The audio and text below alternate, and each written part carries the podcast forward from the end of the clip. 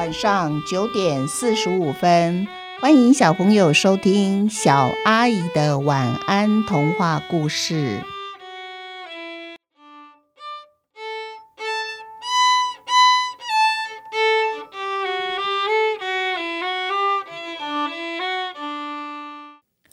不会消失的橡皮擦，橡皮擦不想工作了，因为他发现啊，自己越努力工作，身体就消失的越快。现在他都认不得自己了，又瘦又小。如果继续帮人们擦错字，最后一定会完全消失不见了。于是橡皮擦去找工作之神，他跟工作之神说。我要换工作。当初你给我工作的时候，你没有告诉我，努力工作的下场是消失。世界上哪有这么可怕的工作？嗯，工作之神想了一下，你说的也有道理。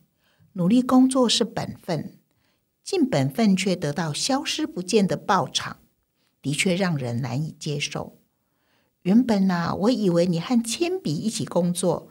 你们形影不离，也许你会受到铅笔的影响，因为铅笔也是越认真工作，身材呀就会变得越矮越短。可是铅笔还不在意啊，铅笔呢是笔短不笔长的呢，越短的铅笔越受到同彩的尊重。你工作的时候也留下许多皮肤屑屑呀，认真说起来，你并没有消失不见呢。嗯。橡皮擦可不以为这样子哦。他说啊，掉下来的屑屑最后全部都被扫进垃圾桶，这样子和消失不见有什么不一样吗？工作之神就想，也是对啦。看样子你真的很努力在工作，所以呀，你对你身上掉下来的皮肤屑屑完全没有特别去注意它们，它们也不是全部会被丢进垃圾桶哦。总之，橡皮擦永远不会消失不见，它们只会以另外一种方式存在。人们呐，对你的存在其实是充满了赞美呢。橡皮擦听不懂到底工作之神在说什么。他说啊，你说的完全我都听不懂。我就是要换工作，这就是我的愿望。我要换工作。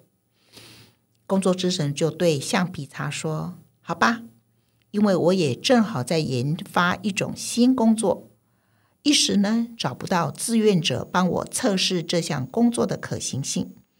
你原本的工作内容就是擦错，把错误的擦掉。新工作和你旧工作性质差不多，应该你就可以驾轻就熟了。这一次我保证不会让你的身体变小、变瘦、变不见。橡皮擦一口就答应了。橡皮擦和从前一样很努力的工作，主要是因为新工作真的没有让他的身体变小变瘦，所以他很满意他的新工作。一星期以后，他发现原本洁白的身体竟然变黑了。保持身体洁白是橡皮擦该遵守的法则啊。替人们擦字的时候，不让纸张变脏，是橡皮擦工作的最高原则。新工作却让他的身体变黑了。橡皮擦以为他工作的时候错了哪一个步骤呢？他好紧张哦，急急忙忙跑去找工作之神。工作之神跟他解释说。你的身体变黑呀，表示你工作很努力哦。你真的很适合这项新工作。人们对我发明的新橡皮擦也赞不绝口呢。他们说啊，做错事情的时候啊，只要拿出橡皮擦擦一擦，那等于没有做错事一样。诶，全部的错事都被擦光光了。所以啊，我正要谢谢你和我一起完成新工作的实验呢。橡皮擦听了还真生气呢。他说：“啊，人们做错事就拿我擦干净，有了我，人们就完美无缺。可是原本做错事该留在他们身上的污点，因为拿我擦一擦，结果他们的污点全部跑到我身上，换我变成满身污点的黑橡皮擦。我又没有做错事情，真是不公平。哎，工作之神想了一下，说：“也许这份新工作，白馒头比你还更合适呢。因为白馒头啊，在美术教室就是专门帮学生擦素描纸上的炭笔，白馒头都不介意他们变成黑馒头呢。”橡皮擦又说了：“人们做错事就应该道歉、弥补，还有求原谅啊。”他们拿橡皮擦把做错的事情擦掉，假装自己很完美，从没有做错事，这就是造假。工作之神又想了一想，你说的也有道理。我想这项新工作就暂时停止吧。至于你，还是回去老本行，当一个擦错字的橡皮擦，多一点耐心。未来啊，你会变小变瘦。但我跟你保证，你不会变不见。努力工作的橡皮擦绝对会得到一个好结果。再相信我一次，资源回收会给你一个新生命。橡皮擦又回到原来的工作岗位上了。他相信工作之神不会骗他，虽然他不知道资源回收到底是多厉害的神仙。能再给他一个新生命。